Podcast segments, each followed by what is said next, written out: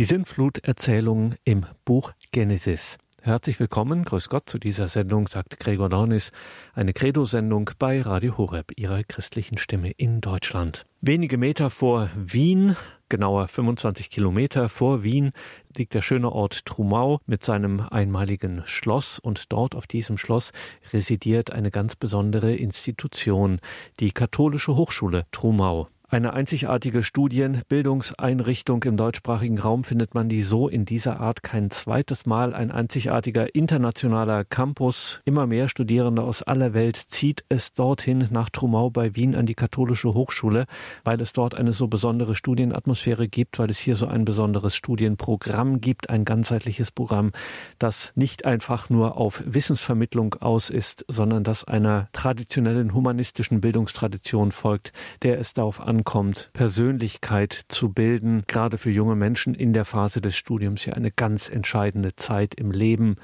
Und da bietet die Katholische Hochschule in Trumau ein ganz besonderes Programm. Schauen Sie dazu in die Details zu dieser Sendung im Tagesprogramm auf horeb.org, liebe Hörerinnen und Hörer.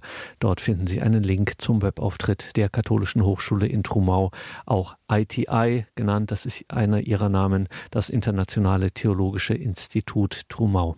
Und an dieser katholischen Hochschule Trumau gibt es eine besondere Tradition, nämlich die Literaturtagungen auf Schloss Trumau. Und da findet auch 2024 eine statt, nämlich am 20. April 2024, die sechste Literaturtagung auf Schloss Trumau.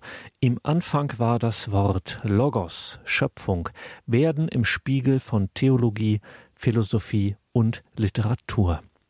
20. April, sechste Literaturtagung auf Schloss Trumau. Liebe Hörerinnen und Hörer, herzliche Einladung, sich das anzuschauen. Wir haben dazu auch eine eigene Sendung gehabt. All das haben wir verlinkt, die Infos, die es dazu gibt zur sechsten Literaturtagung auf Schloss Trumau am 20. April, haben wir alles verlinkt in den Details zu dieser Sendung im Tagesprogramm auf horeb.org. Der Wiener Judaist und Theologe Professor Bernhard Deuner ist seit dem 1. August 2023 Rektor der Katholischen Hochschule in Trumau. Er ist regelmäßiger Gast bei den Literaturtagungen auf Schloss Trumau, so auch vor einigen Jahren, als es um die Sinnfluterzählungen im Buch Genesis ging. Und da hören wir heute noch einmal hinein. Die Sinnfluterzählung im Buch Genesis. Professor Bernhard Deuner, Rektor der Katholischen Hochschule in Trumau. Und die biblischen Texte, die wir zum Eingang hören, liest der Schauspieler Martin Ploderer. Aus dem Buch Genesis. Als die Menschen angefangen hatten, sich auf dem Erdboden zu mehren, waren ihnen Töchter geboren worden. Da sahen die Göttersöhne, dass die Menschentöchter schön waren. Und sie nahmen sich zu Weibern, so viel sie wollten. Da sprach der Herr, mein Geist verbleibe nimmer länger bei den Menschen. Er ist ja nur mehr Fleisch. Nur noch auf 120 Jahre sollen seine Tage sich belaufen. In jenen Zeiten waren die Riesen auf Erden gewesen, zumal damals, als die Göttersöhne mit den Menschentöchtern verkehrten und diese ihnen Kinder gebaren. Jenes sind die Recken der Urzeit, die Männer von Namen. Da sah der Herr, dass die Bosheit der Menschen auf Erden groß ward und alles Dichten und Trachten ihres Herzens alle Zeit böse. Da reute es den Herrn, dass er die Menschen auf Erden gemacht, und er ward tief bekümmert. Darauf sprach der Herr, Vertilgen von der Erde werde ich die Menschen, die ich erschaffen habe, vom Menschen bis zum Vieh, bis zum Gewürm und zu des Himmels Vögeln, denn ich bereue, sie gemacht zu haben. Noe aber hatte Huld in des Herrn Augen gefunden. Dies ist, dies ist Noes Geschlechtsfolge. Noe war ein gerechter, unsträflicher Mann unter seinen Zeitgenossen gewesen. Noe wandelte mit Gott und Noe zeugte drei Söhne, Sem, Cham und Japhet. Die Erde aber war vor Gottes Angesicht verderbt, und die Erde füllte sich mit Frevel. Und Gott sah, wie die Erde verderbt war, denn jedes Fleischwesen hatte seinen Wandel auf Erden verderbt. Da sprach Gott zu Noe, das Ende jedes Fleischwesens ist von mir verhängt.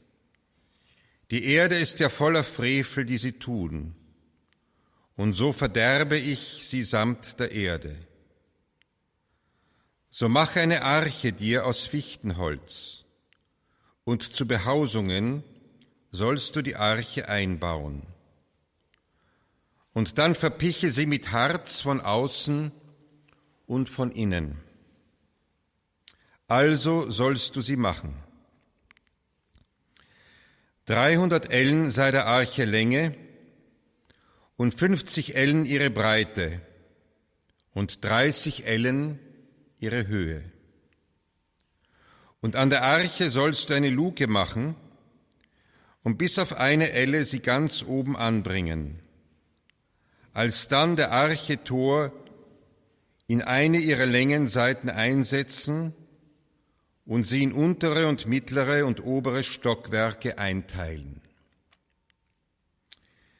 Ich lasse jetzt die Wasserflut auf Erden kommen, um alles Fleisch, das unterm Himmel, zu vertilgen, darinnen Lebensodem ist. So möge alles, was auf Erden, sterben. Mit dir nun treffe ich mein Abkommen, und so gehst du samt deinen Söhnen, deinem Weibe und deinen Schwiegertöchtern in die Arche.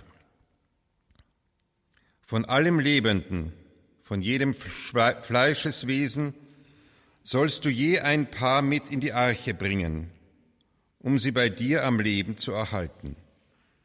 Nur je ein Männchen und ein Weibchen soll es sein. So von den Vögeln je nach ihrer Art, vom Vieh nach seiner Art, von allem, was auf Erden kriecht, nach seiner Art. Davon soll immer je ein Pärchen zu dir kommen, dass sie am Leben bleiben. Du selbst beschaffe dir von jeglicher essbaren Speise und speichere solches bei dir auf. Zur Nahrung dient es alsdann dir und ihnen. Und Noe tat so, ganz so, wie ihm Gott befohlen hatte, tat er. Ich möchte vorerst beginnen, um diesen Text einzuordnen in das Gesamte der Genesis. Wir sind im sechsten Kapitel, wir gehen ans siebte Kapitel. Und wer die Heilige Schrift kennt, ist ja ein wenig kennt, ist verwundert, dass nach der Erschaffung der Erde, nachdem der Heilige gesagt hat, Gott gesagt hat, es ist gut, es ist sehr gut, das ist Kapitel 1 in Genesis. Dann im Kapitel 2 und Kapitel 3 ja wieder noch einmal die Erzählung der Erschaffung des Menschen erzählt wird und im, im Kapitel 3 vor allen Dingen äh, die Konfrontation mit im Garten, im Garten Eden mit der Schlange auftritt. Äh, und also in das Gute kommt eine Irritation eine Irritation. Und diese Irritation versteht die Heilige Schrift als Nachash, also als eine Schlange, als eine Schlange, die den Menschen verführt. Eine Schlange, die den Menschen verführt. In der Apokalypse heißt es dann, dass diese Schlange auch Satan genannt wird. Die unsere Tradition verbindet dieses dieses Wesen mit den gefallenen Engeln. Mit den gefallenen Engeln. Also sozusagen bevor die Erde erschaffen wurde, gab es so etwas wie einen Engelsturz. Also eine, bevor, man kann es nicht, ich will das nicht, nicht zeitlich festlegen, aber es gab bereits gefallene Wesen, die Einfluss nahmen auf den Menschen. Und ihr Ziel war es, den Menschen von Gott loszutrennen. Es ist sehr eindrucksvoll, wenn man diesen Gedanken verfolgt und ich finde ihn als einen Schlüsselgedanken, um überhaupt diese Komplexität der Texte in der Anfang, im Anfang der Genesis, also wie die Bibel es sieht, das Gesamte der Bibel es sieht, zu deuten. Sonst hängen wir an Bildern, an wunderbaren Formulierungen, an einer mythischen Sprache und es fehlt uns der Schlüssel, wie sie zu lesen sind. Und es ist eindrucksvoll, wenn man dann das Johannesevangelium liest und dann hört, dass Jesus davon spricht, in drei Weisen über das Böse spricht. Drei Weisen hat er, das Böse zu benennen. Die erste Weise des Ausdruckes, den Jesus findet für das Böse, ist Vater der Lüge. Er spricht aus sich selbst. Das heißt, es ist in Johannes 8,44, er spricht nicht das, was Gott intendiert, sondern er spricht aus einem eigenen, aus seinem eigenen heraus, aus einer selbstischen Weise, aus einer selbstischen Perspektive, die formuliert sich dann in der Genesis, dass, die, dass er zu Eva, dass zu Eva gesagt wird, ihr werdet sein wie Gott. Also eine Gegengöttlichkeit entwickelt. Das ist eine Bezeichnung im Johannesevangelium. Eine andere Bezeichnung neben Vater der Lüge ist Menschenmörder von Anbeginn. Menschenmörder von Anbeginn. Wo finden Sie diese Stelle? Also jetzt gleich einmal auf den Vater der Lüge zu kommen. Der Vater der Lüge korrespondiert natürlich mit dem, was in Genesis 3 vorgestellt wird. Die Versuchung, die den Menschen überkommt, die ihm insinuiert wird und er folgt dieser Versuchung. Vater der Lüge. Der zweite Gedanke ist eben Menschenmörder von Anbeginn. Der findet sich wenn Sie die Kain-Geschichte lesen, Kapitel 4, da wird dem Kain gesagt, bevor er seinen Bruder ermordet, ich könnte das, ich mache es jetzt frei, also ich glaube, es ist besser, wenn ich das alles so in dieser Art und Weise sprich, spreche zu Ihnen. Da wird dem Kain gesagt, was hast du im Sinn? Hebe dein Antlitz. Sinnst du Böses? sollst du wissen, dass einer lauert vor der Tür und er versucht, über dich Herr zu werden. So ungefähr. Da hier wird es so formuliert, dass es einen Einfluss gibt, wenn er nicht mehr aufschaut, wenn er den Aufblick verloren hat, das heißt, wenn er die Beziehung zu Gott verloren hat. Die Antwort des Kain ist, er spricht überhaupt nicht. Er gibt keine Antwort auf dieses, auf diese, auf diese, auf diese Anfrage Gottes auf diese Anfrage Gottes an ihn. Also er verschließt sich und er handelt. Er, er tötet. So kommt der Tod in die Welt.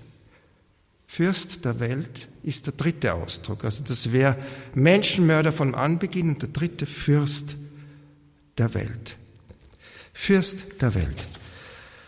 Wenn Sie dieses, ich habe mir das zusammengeschrieben, ich mache das als Einleitung, dass Sie das nur verstehen, wie, wie die Heilige Schrift arbeitet.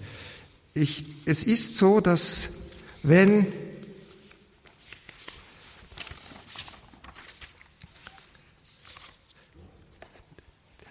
diese, dies, diese Abfolge hat eine Evidenz in der Geschichte.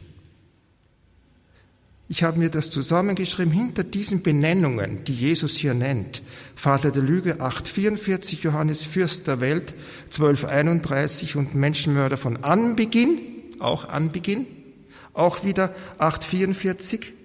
Hinter diesen Benennungen steht zur Zeit ihrer Abfassung, also Johannes Evangelium, bereits die Erfahrung, dass die von Gott wegführenden antichristlichen Mächte und Gewalten ihrer Herrschaft in drei Kreisen, in drei Ringen aufzubauen suchen.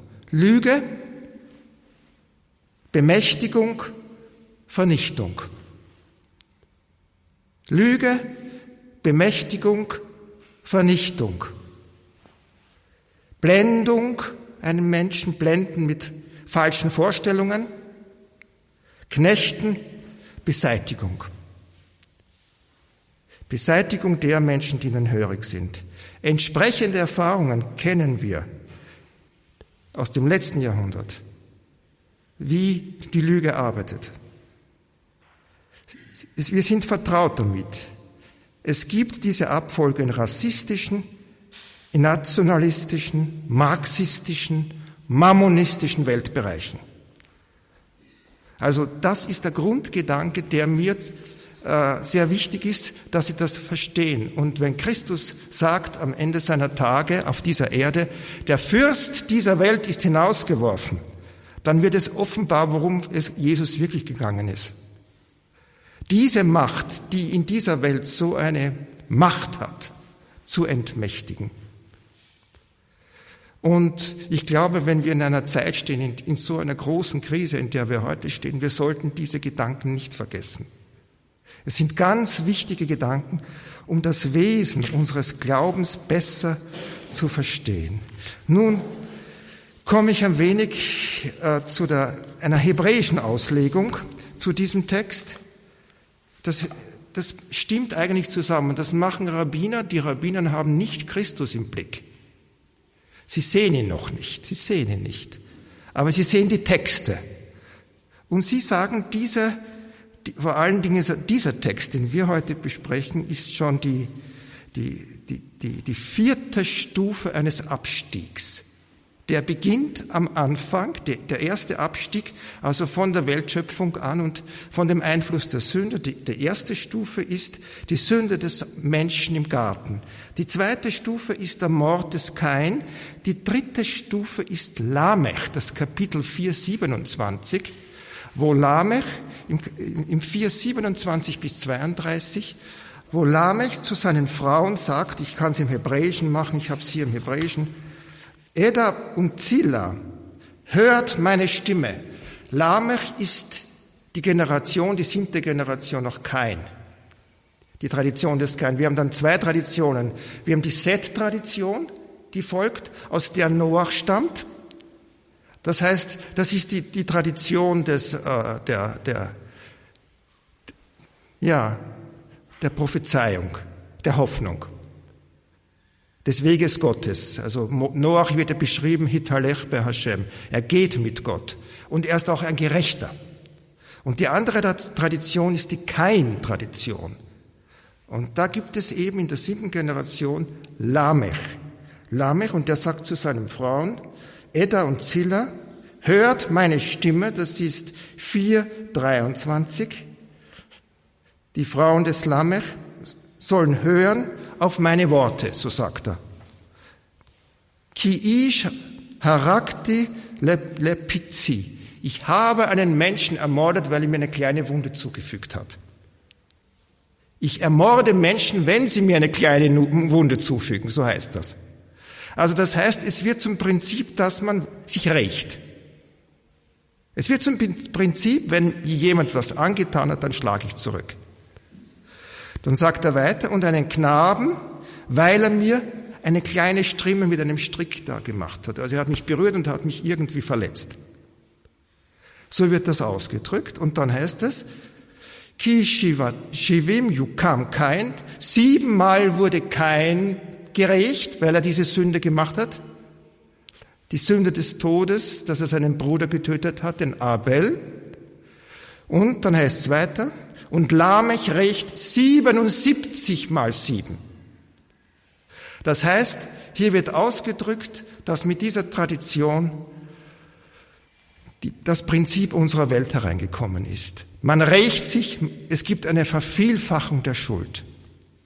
Eine Vervielfachung der Schuld. Und dieses Wort, sieben mal siebzig, das kommt Ihnen sofort bekannt vor, denn Jesus sagt, wie oft musst du deinem Feind vergeben? Der, der. Sieben mal siebzig. Das Gegenprinzip gegen diese Keinlinie. Das wird in der Tradition also angesehen als das Anfangen in der jüdischen Tradition der Zivilisation. Der Zivilisation. Ja. Die vorhergehenden Verse sprechen davon, dass seine Söhne mit Eisen umgehen, dass sie sich Waffen machen können. Also das heißt, dass sie das tun, was wir. Sie rüsten auf. Sie rüsten auf. Das wird in der Tradition neben der Noach-Linie neben der Noach-Linie, die aufkommt, als die andere Linie gesehen, die nun die Welt beeinflusst. Beide Linien. Die Tzadikim, die Gerechten, die Heiligen und die andere Linie. Die andere Linie, die es genauso gibt. Ja, auf diesem Hintergrund ist dann das nächste Kapitel zu sehen, was vorgelesen worden ist. Und Gott sah, dass das Böse sich vermehrt hatte des Menschen auf der Erde. Das Böse. Das Böse, Gott hat kein Böses geschaffen. Das Böse steht hier als eine Realität. Als eine Realität steht es da. Das Böse des Menschen. Kol yetzer machshava libo rak ra kol hayom. Denn der Trieb seines Gedenkens in seinem Herzen nur böse den ganzen Tag. Und es bereute, es reute dem Menschen, dass er, es reute Gott, dass er den Menschen gemacht hat auf der Erde. Und er wurde traurig in seinem Herzen. So heißt es im Kapitel 6, 5 und 6. Das sind die Bewegungen, äh, die dieser Text zuerst einmal hergibt.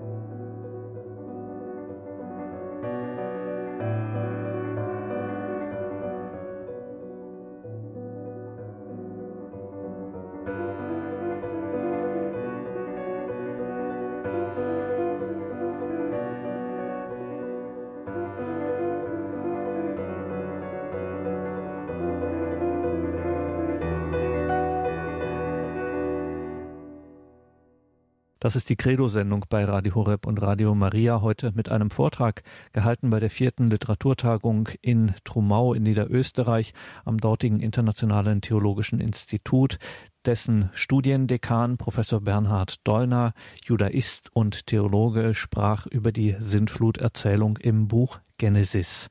Bernhard Dollner. In Genesis 6,12 und Gott sah die Erde und siehe, Sie war verdorben denn verdorben hatte alles Fleisch seinen Weg auf der Erde. Da kommt das, der Begriff Fleisch. Das erste Mal hier. Es wird nicht mehr Mensch gesagt, es wird Fleisch gesagt. Das heißt, eine Unformung, eine Verformung des Menschen, des Wesens Mensch. Mensch ist Adam. Hier hat es eine Dimension, die weit größer ist, die weit größer ist als Adam oder pervertiert größer ist. Die, das ist das Zitat, was, was, was der Herr Rektor vorgelesen hat, trifft es ganz genau. Es ist diese selbstische Welt, die nun die Obermacht bekommt. Und alles Fleisch, heißt es, geht seinen Weg auf der Erde. Es geht den Weg des Fleisches. Eine völlige Abkoppelung von dem Schöpfer. Was hier berichtet wird, und das ist auch sehr wichtig, dass die Verfehlung des Menschen Einfluss hat auf die Erde, auf die Welt. Ist der, die Verfehlung des Menschen, dadurch wird auch die Welt straffällig. Es heißt, noch einmal der Satz, Gott sah die Erde und siehe, sie war verdorben, denn verdorben hatte alles Fleisch seinen Weg auf der Erde. Sie war verdorben. Die Erde ist verdorben durch das Handeln des Menschen. Diese Beziehung der Schöpfung zum Menschen und der Mensch zur Schöpfung ist hier ausgedrückt. Und wie wird die Verdorbenheit ausgedrückt? Die Erde war von Gott, vor Gott verderbt. Sie war vor Gott verderbt. Und anstattdessen war sie erfüllt, die Erde, mit Gewalt. Das heißt, als ob Gott nicht mehr auf der Erde wäre. es wurde, er wurde ausgetauscht. Er wurde ausgetauscht. Und stattdessen Gewalt. Also jetzt noch einmal zurück, was Kain getan hat. Noch einmal die Kain-Linie, die Zivilisationslinie ist hier umschrieben mit Gewalt, mit Hamas. In diesen zwei Versen, die ich jetzt vorgelesen habe, wird viermal das Wort Erde angeführt und das im Verhältnis zum Menschen und seinem Verhalten. Das hat mich diesen Gedanken, der ist mir noch nie so gekommen. Also ich habe durch die Heilige Schrift lerne ich ständig neu. Es ist ein bekannter Gedanke, aber so tief verwurzelt in, in, in der Schrift. Also es gibt, diese Texte sind so reich, dass man eigentlich zehn Leben braucht, um irgendwie das heranzukratzen. Vom Ursprung her ist das ganze Schicksal des Menschen von Gott so bestimmt, dass er mit der Erde unlöslich verknüpft ist, mit der Schöpfung, aber auch deren Schicksal mit ihm. In Genesis 2, 5 lesen wir, kein Gesträuch des Feldes gab es auf der Erde und kein Kraut des Feldes spross, denn der Herr hat es noch nicht regnen lassen auf der Erde. Und der Mensch der Adam war noch nicht da, um die Adama zu bedienen, so heißt es. Adam, das ist die Bezeichnung, die vom, die heile Bezeichnung des Menschen, Adam. Basar, Fleisch, ist die gefallene Bezeichnung des Menschen. Und der Adam bedient die Adama, so heißt es. Er bedient, das ist der Plan des Heiligen denn aus dem Staub der Adama wird der Adam von Gott geschaffen. Nicht einmal aus der Adam wird er geschaffen, sondern aus dem Staub der Adam. Staub ist das Mindeste. Alle Pflanzen, werden aus der Adam geschaffen. Der, Mensch wird aus dem minderwertigsten Stoff von Gott geschaffen, nach der Heiligen Schrift. Aber zugleich wird ihm der Geist, wird ihm das Ebenbild Gottes eingehaucht. Die Heiligkeit Gottes. Also das Geringste wird zum Höchsten. Das soll sie daran erinnern, das so sagen das die Rabbinen. Wenn es ihnen gut geht, dann sollen sie wissen, sie sind Staub, dass sie nicht zu stolz werden. Und wenn es ihnen schlecht geht, dann sollen sie wissen, dass sie im Ebenbild geschaffen sind, dass sie, dass sie die Mitte halten in ihrem Leben, nicht zu stolz zu werden, aber auch nicht in Verzweiflung zu fallen. Also, er ließ aus dem Staub der Adama ist der Adam gebildet und in den Garten gesetzt, dessen Fruchtbäume Gott aus der Adama aufsprießen ließ. Und wieder bildet Gott aus der Adama die Tiere, die Vögel, bringt sie dem Adam, dass er jedem den Rechten, den Wesensnamen gebe. Das heißt, der Mensch hat eine Macht über das, was Gott ihm gegeben, geschaffen hat, hat er den Menschen in die Hand gelegt, dass er es verwaltet. Er weiß um die Dinge. Wir wissen um die Dinge. Wir können sie bestimmen. Wir können ihnen einen Namen geben. Das heißt es. Aber so ist in der Mitte des, in dieser Welt gesetzt, versündigt sich das Menschenpaar. Und nun spricht Gott in Adams Ohren den Fluch über die Adama. Sie lesen in 3,17, und er, Gott, sprach zum Adam, weil du auf die Stimme der Frau gehört hast und vom Baum gegessen hast, von dem ich dir Folgendes geboten hat, du sollst nicht von ihm essen, sei, nicht sei verflucht der Mensch, sei verflucht die Adama. Was ist das für ein Geheimnis alles? Der Mensch tut eine Sünde und die Erde ist verflucht.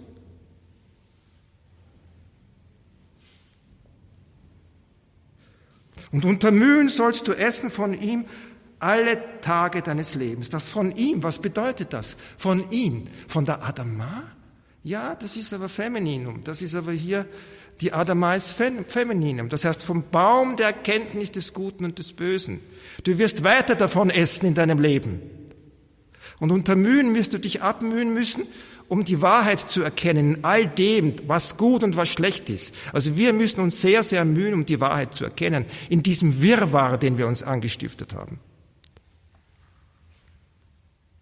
Und weiter erfährt Adam, dass er im Tode zu Adama, aus der er, aus dem Staub der Adama genommen wurde, zurückkehren muss. Die Adama und der Adam sind von urher und für immer miteinander verbunden. Ich sehe hier einen großen Kontext auch jetzt mit, was wir hier mit dem Corona erleben, was wir hier erleben mit dem, mit der ganzen Natur, Naturkatastrophe, die, vor der wir stehen. Die biblische Erzählung will mit ihrer mehrfach wiederkehrenden Zusammenstellung beider Namen mehr sagen, als etwa die Römer im Sinn hatten, wenn sie Homo von Humus ableiteten. Denn der Mensch stammt aus der Ackererde. Mensch ist nicht nur Humus, was sie zum Ausdruck bringen will, ist eine Existenzgemeinschaft beider, eine Gemeinschaft, die sich zu einer eigentümlichen Solidarität auswirkt. Das Erdreich trägt den Fluch der Menschentat. Er hat für sie einzustehen aus einem alles von selber hervorbringenden, wird es durch sie zu einem kargen und spröden, Dorn und Distel treibenden Erdreich. Also durch uns wird die Welt so. Durch uns, durch unser Verhalten. Und Gott sieht das und es wird zu viel. Es wird zu viel.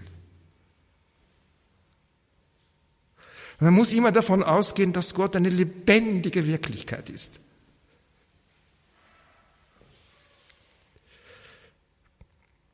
Das biblische Verständnis von Erde ist, dass sie zu verantworten hat, was der aus ihr stammende, stammende, ihr verhaftete Mensch verschuldet. Sie sind auf Gedeih und Verderb miteinander verbunden, so aber, dass der Mensch ist, der mit seinem Tun und Lassen das Schicksal des Bodens bestimmt, dass es der Mensch ist, der mit seinem Tun und Lassen das Schicksal der Welt bestimmt oder Boden, das dann wieder auch zu seinem eigenen Schicksal wird. Das ist einmal der Grundtext, aber die Erzählung von der Sintflut geht noch eine Dimension hinaus, nicht nur die Erde. Das ist der ganze Kosmos. Es ist nicht bloß die Adama als solche, sondern die Erde, die Haaretz ist es hier. Alles, alles. So als ob wir fast kosmischen Einfluss hätten auf das, was wir tun.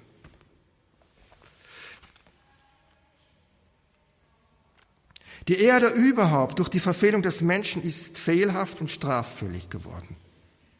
Wie ich schon erwähnt habe, indem sich die Mensch mit Gewalttat füllt, verdirbt sie selber. Und so beschließt der Schöpfer, sie zu verderben. Das heißt, das ist jetzt schon Genesis 6, 11 bis 12, 13, was gelesen worden ist. Das heißt, die von innen zerrittete Erde von außen zu verwüsten. Es nicht sie zu verwüsten, sondern er überlässt sie ihrer eigenen Verwüstung. So heißt das eigentlich im hebräischen Text. Wenn, wir haben immer noch die Möglichkeit zu intervenieren, aber die Gesetzlichkeit geht auf eine Zerstörung hin. Und es sagte Gott zu Noach, das Ende aller Wesen aus Fleisch ist vor mich gekommen. Also das Ende aller Wesen aus Fleisch. Er spricht zu Noach, der gerecht ist. Das Ende aller Wesen aus Fleisch. Also dieses Basar. Dieses Basar ist nicht die Vernichtung der gesamten Menschheit. Es ist das, dieses vom Ego bestimmt.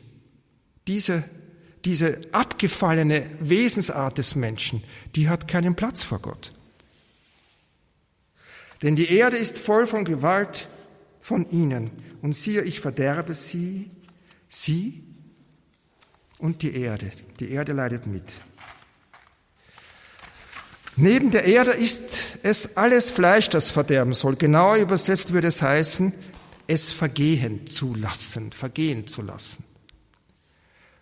Nach dem Ende der Flut aber, und da gehe ich weiter, da der Heilige mit den Geretteten, mit den allen bewahrten Lebewesen, die ihr nachkommen, den Bund im Zeichen des Regenbogens schließt, spricht er, und nicht mehr soll alles Fleisch vom Wasser der Flut ausgerottet werden, und nicht mehr soll noch eine Flut kommen, um die Erde zu verderben. Also es gibt hier eine Grenze, die Gott selbst gesetzt hat. Es soll nicht mehr so sein. Und dieses soll nicht mehr so sein. Man fragt sich, wie verwirklicht sich das? Es verwirklicht sich durch uns, durch die Existenz der Kirche, durch unsere, wir haben da hier beizutragen, dass dieser Wunsch, dieser, diese Intention Gottes verwirklicht wird. Auch hier ist die, die Wiederholung. Adama, Fleisch, dem Zweck dienlich, um auf die Grundtatsache hinzuweisen, die Erde ist und bleibt mit dem Menschen, der dafür erschaffen worden ist, dass er sie erfüllt und beherrscht, solidarisch. Aber die Buße, die sie zu leisten hat, soll nicht mehr vollkommen zur Zerstörung gehen. Gott will es nicht und deshalb sendet er seinen Sohn. Am Ende wird es so sein. Er will es nicht, dass die Erde zerstört ist. Es ist angelegt, dieser, dass es so weit kommen könnte in der Heiligen Schrift. Die Heilige Schrift ist ein sehr realistisches Buch, weil sie eben mit dieser, weil, sie, weil für sie die transzendente Welt eine Realität ist, die gute wie die andere. Einen anderen, aber wohl noch stärkeren Ausdruck gewinnt der Zusammenhang und der ist sehr aktuell von Mensch und Erde. Ich, bin, ich gehe einen Schritt weiter, um diese, um diese Sintflut-Dimension. Das ist eine Dimension, dass alles vernichtet wird. Es wird aber eingeschränkt. Aber es geht doch weiter in der Heiligen Schrift, wo diese Themen noch einmal aufkommen. Einen stärkeren Ausdruck auch dieser Sintflut-Idee, der sich auch mit dem Zusammenhang Mensch und Erde wieder zeigt, wird deutlich, wenn wir in das Buch, äh, in das Buch Levitikus gehen. Da gibt es eine Reihe von Verboten geschlechtlicher Unsitten und Abnormitäten im 18. Kapitel. Also dieses Abnormen im 18. Kapitel des Buches endet mit dem Aufruf an das Volk, sich mit allem nicht zu verunreinigen, mit dem allen nicht zu verunreinigen. Das jüdische Volk steht vor dem Eintritt in das Land Kanaan. Dort leben sieben Völker, die genau durch das bestimmt werden, was durch diese moralische, sittliche Unsittlichkeit, unsittliche Sittlichkeit. Also, da wird, das wird genau beschrieben, was das alles ist. Und wenn sie in das Land kommen, das sollen sie nicht tun. Das sollen sie nicht tun. Ihr sollt euch nicht durch all das verunreinigen, denn an alle, dem wurden verunreinigt die Stämme, die ich vor euch fortschicke. So Gott führt diese Menschen, die Stämme von Kanaan heraus, fortschicke. Unrein wurde durch sie das Land. Ich habe sie fortgeschickt. Das heißt, ich habe an ihm seine Schuld heimgesucht. Und dann heißt es, das Land spie seine Bewohner aus. Denn all diese Abscheulichkeiten für Gott haben die Menschen dieses Landes, die für euch sind, getan und das Land wurde unrein. Und Israel soll sich bewusst werden, wenn es in das Land eintritt, solche Perversionen nicht zuzulassen. Die kanaitischen Völker haben mit ihren geschlechtlichen Unsitten und Perversionen nicht bloß sich selbst, sondern auch das Land verunreinigt, mit dem sie verbunden waren unrein zu, un, zu innerst unrein gemacht. Und das Land konnte sich dieser seiner Unreinheit nur entledigen, indem es sich der Völker selbst entledigte. Es könnte sein, dass wir, wenn wir diesen Gedanken aufnehmen, dass unser Verhalten, ja, dass wir uns selbst, dass die Erde uns nicht mehr will, dass die Erde uns nicht mehr will, was, was wir tun. Das gleiche Los droht Israel, wenn es unrein wird und das Land, mit dem es verbunden worden ist, unrein macht. Das wird am Schluss der zugehörigen Bestimmungen wiederholt. Wenn, ich euch da, wenn ihr euch daran haltet, dann wird euch das Land nicht ausspeien, in das ich euch führe, und ihr werdet dort wohnen können. So ausspeien ist eine andere Form, dass wir dass wir exiliert werden von der Erde, dass wir nicht mehr leben können, weil wir sie zerstören. Ist eine andere Form der Sintflut. Eine andere Form der Sintflut. Ja. Das geht weiter. Ich will, gar, ich will jetzt gar nicht weit, ich habe diesen Gedanken erst begonnen auszuspinnen. Es gibt dann die, die, das Sabbatjahr, das Jobeljahr. Warum das Land ein Jahr frei haben sollte, weil er Sabbat haben sollte. Also ein, das sind Gedanken in der Heiligen Schrift, die gegen die ganze Welt, wie sie heute läuft, eindeutige Konzepte hätte. Eindeutige Konzepte, die die Würde dem Menschen wiedergeben und auch die Würde der Erde wiedergeben würden.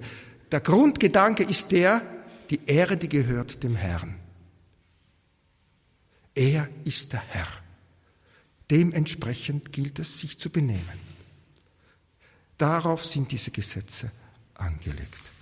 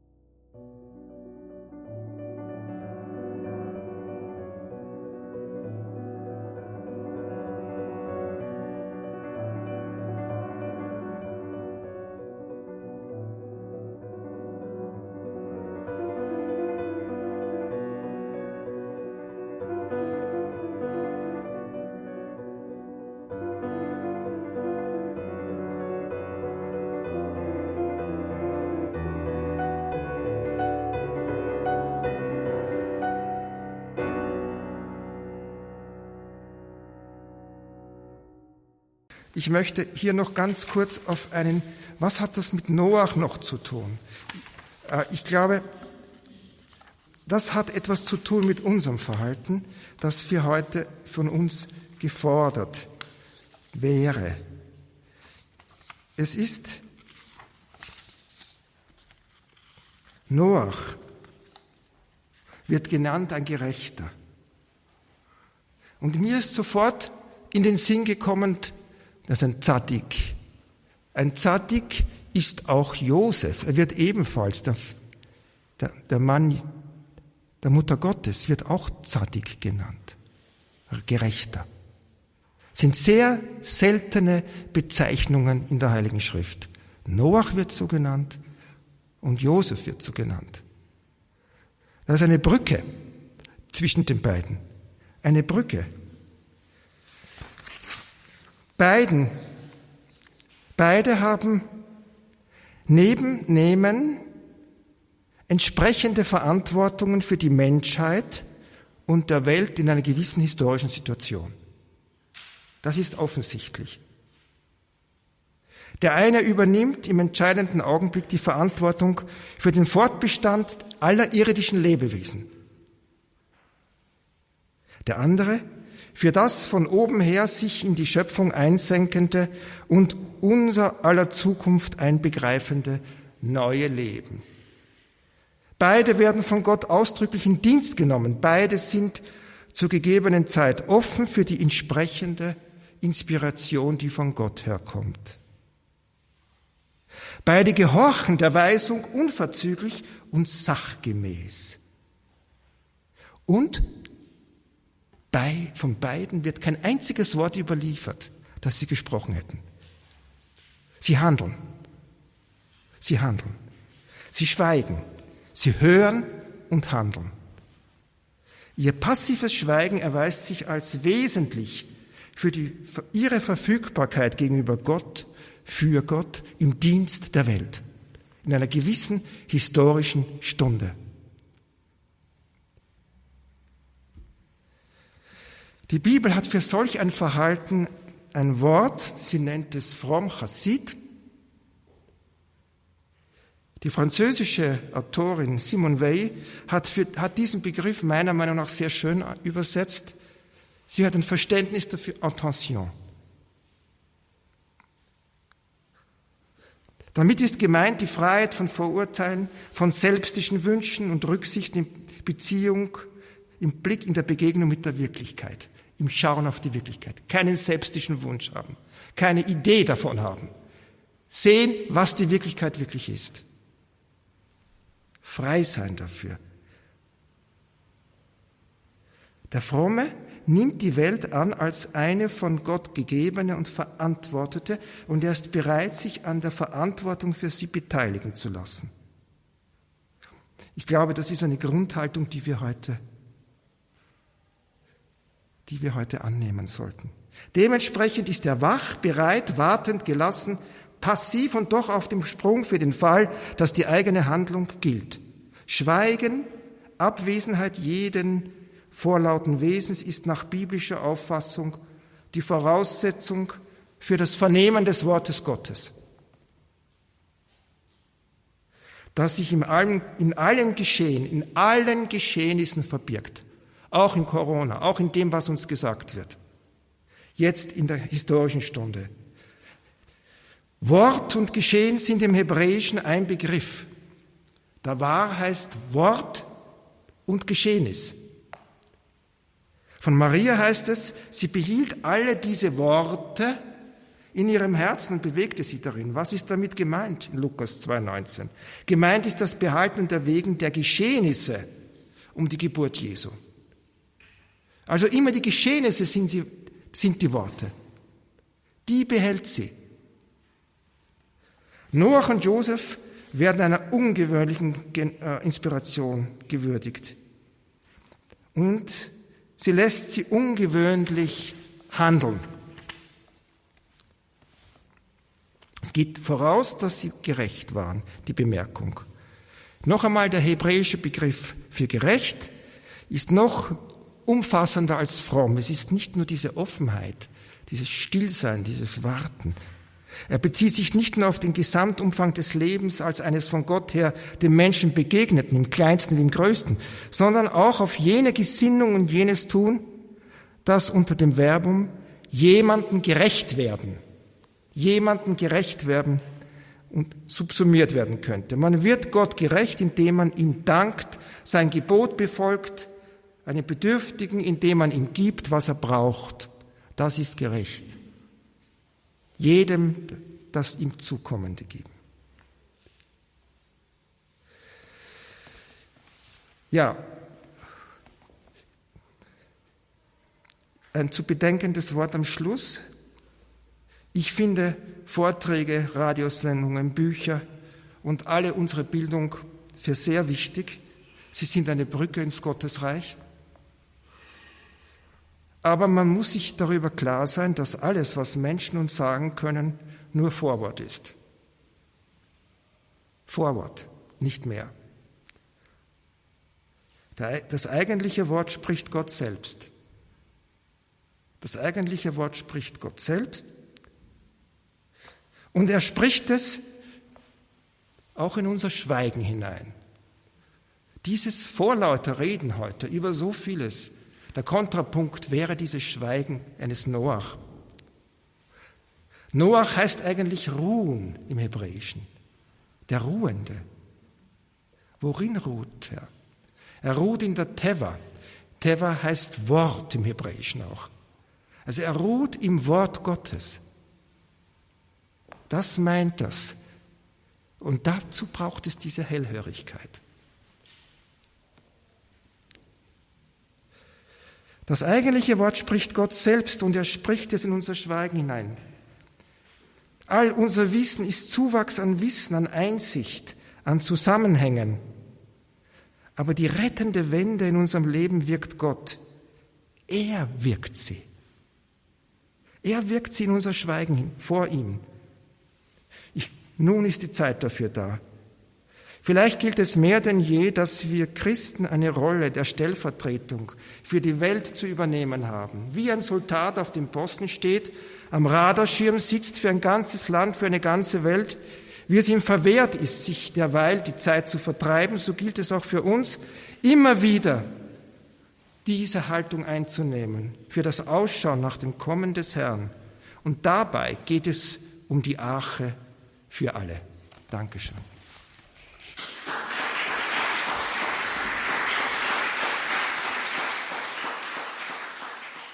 Professor Bernhard Dollner bei einer Literaturtagung auf Schloss Trumau. Es ging um die Sinnflut-Erzählungen. Liebe Hörerinnen und Hörer, auch in diesem Jahr findet eine Literaturtagung auf Schloss Trumau statt an der Katholischen Hochschule in Trumau am 20. April 2024. Richtet sich an alle Interessierten. Alle sind hier herzlich willkommen bei den Literaturtagungen auf Schloss Trumau. So auch am 20. April 2024. 25 Kilometer von Wien entfernt kann man schön verbinden, zum Beispiel mit einem Wien-Wochenende Wochenende. Traumhafte Landschaft, schöne Atmosphäre an der Katholischen Hochschule Trumau bei Wien. Vielleicht wäre das ja für den einen oder die andere unter Ihnen etwas, diese sechste Literaturtagung auf Schloss Trumau. Es geht um nichts Geringeres als um den Prolog des Johannesevangeliums. Im Anfang war das Wort Logos, Schöpfung, Werden, im Spiegel von Theologie, Philosophie und Literatur. Wenn Sie da mehr wissen wollen, ganz einfach, es gibt die Details zu dieser Sendung im Tagesprogramm auf horeb.org. Dort erfahren Sie mehr, beziehungsweise folgen Sie den Links zur Katholischen Hochschule Trumau und schauen Sie sich das genau an. Und ganz unabhängig von der Literaturtagung am 20. April, schauen Sie sich doch mal das Profil der Hochschule an. Vielleicht gibt es ja jemanden, einen jungen Menschen in Ihrer Umgebung, in Ihrer Nähe, wo gerade so die Frage im Raum steht, wie geht's denn jetzt weiter? Was mache ich denn jetzt Sinnvolles? Ein Studienaufenthalt in Trumau ist auf jeden Fall keine verlorene Zeit. Ganz im Gegenteil. Das ist gewonnene, reichhaltige Lebenszeit für einen jungen Menschen. Sich das zumindest mal anzuschauen, das lohnt sich auf jeden Fall. Der Webauftritt der Katholischen Hochschule Trumau bei Wien. Danke, dass Sie uns die Treue halten, weiterhin für Radio Horeb beten und spenden, dass Sie diese Radiofamilie möglich machen. Das ist ein großes Geschenk. Danke Ihnen allen dafür. Mein Name ist Gregor Dornis. Ich wünsche Ihnen Gottes reichen Segen. Und hier folgt jetzt um 21.30 Uhr die Reihe Nachgehört.